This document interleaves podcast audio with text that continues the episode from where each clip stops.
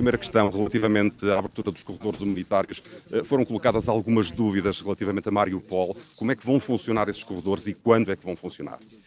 Neste momento eh, estão a decorrer uh, negociações entre as Nações Unidas, o CICR, eh, e o Ministério da Defesa russo e aqui também as autoridades, eh, as autoridades eh, ucranianas, no sentido de ver as modalidades concretas para a evacuação. A evacuação é muito complexa, como pode calcular. E, portanto, houve um acordo de princípio do presidente Putin e ficou acordado que seriam feitas Uh, os, que os detalhes seriam discutidos uh, nestas reuniões que estão a decorrer neste momento. Dizer, é só em relação à Azovstal ou uh, em relação a Mariupol e também a outras cidades? Esta, esta operação é em relação à Azovstal. e nós esperamos que se encontre uma solução de acordo entre todos para que se possa realizar uma operação humanitária que tem um valor extraordinário, porque imaginem o que é uh, um conjunto de mulheres e crianças em bunkers, uh, no escuro, uh, desprovidos de, de tudo e no meio de uma guerra. E, portanto, é a prioridade das prioridades era assim entendido pelo uh, governo ucraniano, é também assim entendido por nós, e espero que uh, uh, os contactos que estão a decorrer para afinar eh, uma operação muito complexa, com acordo de todos, eh, tenham êxito. Sabemos, já falhou várias vezes a palavra eh, das autoridades russas para a retirada de civis de Mariupol. Os corredores já foram muitas vezes, andaram para trás e para a frente. Agora estamos a falar de uma situação muito urgente com civis, alguns feridos, mulheres e crianças, já sem alimentos nem, nem água quando é que efetivamente há condições ou poderá haver? Era fazer esta operação na sexta-feira, era o nosso objetivo, mas naturalmente é preciso que uh, as condições sejam criadas para uh, assim fazermos. Uh, como digo, o nosso objetivo é sexta-feira. Mas a Rússia mas, eh, mas, não, mas... Não, não, posso uh, garantir porque estamos ainda a discutir as modalidades. Que outras cidades podem estar eventualmente no mapa uh, dos corredores humanitários, não, para além de Mariupol? Há uma disponibilidade para, em geral, uh, se discutirem corredores e há vários corredores que já foram abertos.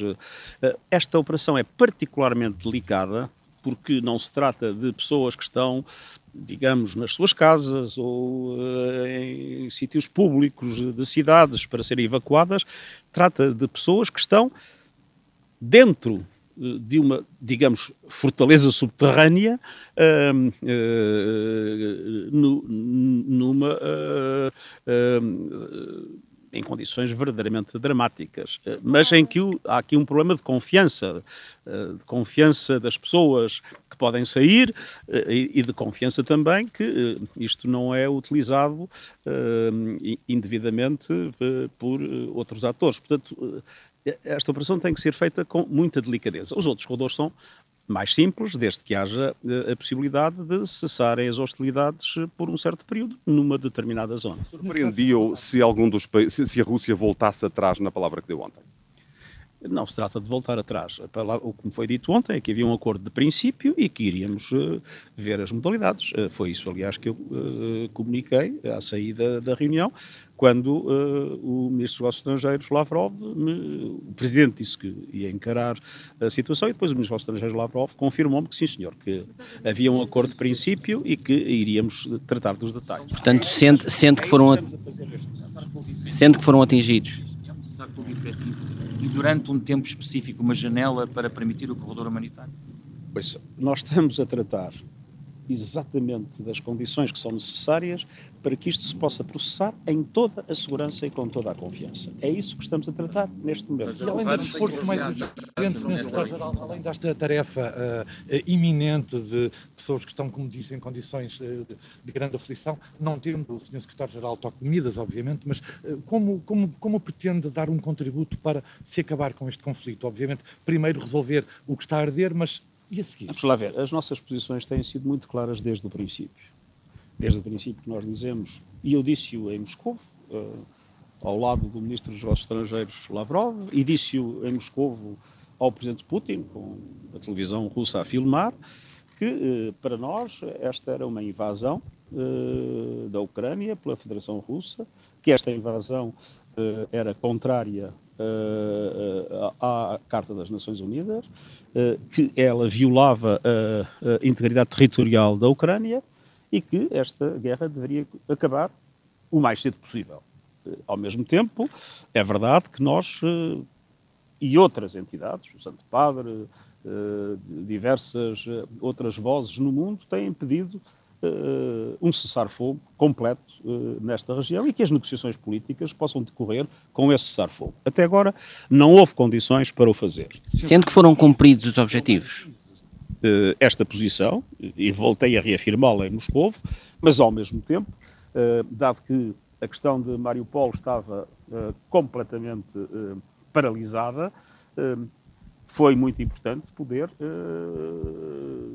ter com o Presidente Putin uma conversa séria sobre a necessidade desta operação e esperemos, um, obtido o acordo de princípio, que seja possível encontrar as modalidades práticas que, simultaneamente, satisfaçam as autoridades russas, as autoridades ucranianas e os nossos princípios. Não Falaram da ameaça nuclear uh, expressa pelo Ministro dos Negócios Estrangeiros russo.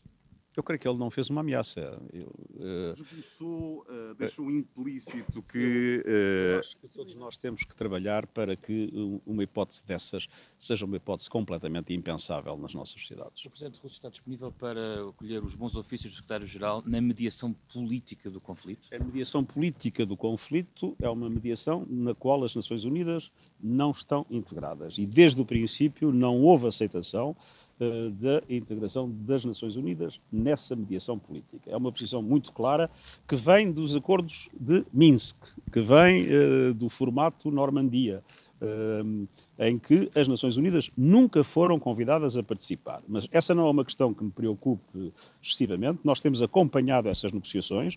Eu estive, como repararam, antes de vir a Moscovo, com o presidente Erdogan. A Turquia tem sido Uh, um, o país que mais apoia em direto uh, essas negociações e tenho acompanhado todos os passos das negociações e espero que elas um dia, uh, infelizmente neste momento a situação não é a melhor, as negociações têm estado muito lentas e muito complexas, mas espero que um dia a paz regresse a estas terras que bem necessitam dela. O sofrimento. Pode saltar...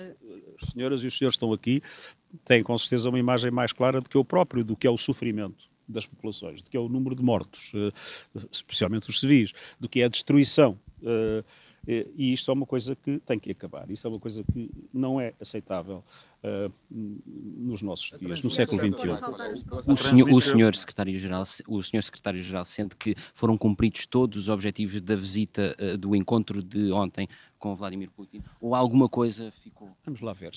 Nunca são conseguidos todos os objetivos. Este é um processo em que Bom, eh, perdemos eh, momentaneamente eh, o contacto com o enviado especial do Observador, Carlos Diogo Santos, que questionava precisamente António Guterres sobre se tinham sido alcançados todos os objetivos do encontro com Vladimir Putin. Vamos retomar essas declarações ao boleia da RTP.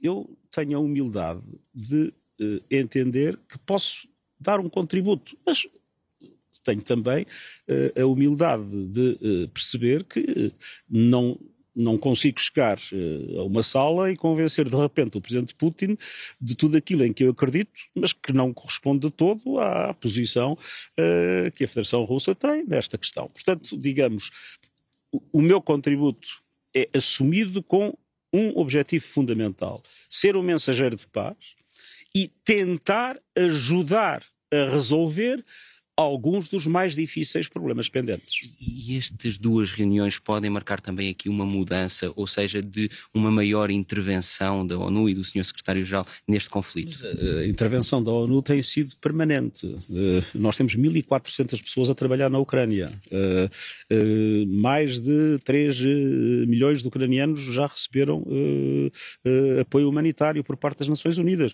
E eu, desde a primeira hora, que não só tenho experimentado com grande clareza as posições das Nações Unidas, recordar-se-ão antes das reuniões da Assembleia Geral, desde o princípio, e tenho mantido contactos regulares com todos aqueles que estão envolvidos nas negociações. Uh, entendi que este era o momento em que, eh, na minha apreciação eh, da, das dificuldades que se estão a atravessar com uma batalha tremenda no, uh, no leste uh, da Ucrânia, uh, falhado o apelo para um cessar-fogo pela Páscoa, entendi que este era o momento de fazer um esforço ainda mais visível e por isso escrevi aos presidentes da Ucrânia e da Rússia para poder visitar os dois países. O que é que vai dizer amanhã Volodymyr Zelensky? Perdão? Temo que esta guerra possa saltar as fronteiras da Ucrânia. O nosso princípio é um princípio de que a integridade territorial da Ucrânia deve ser preservada.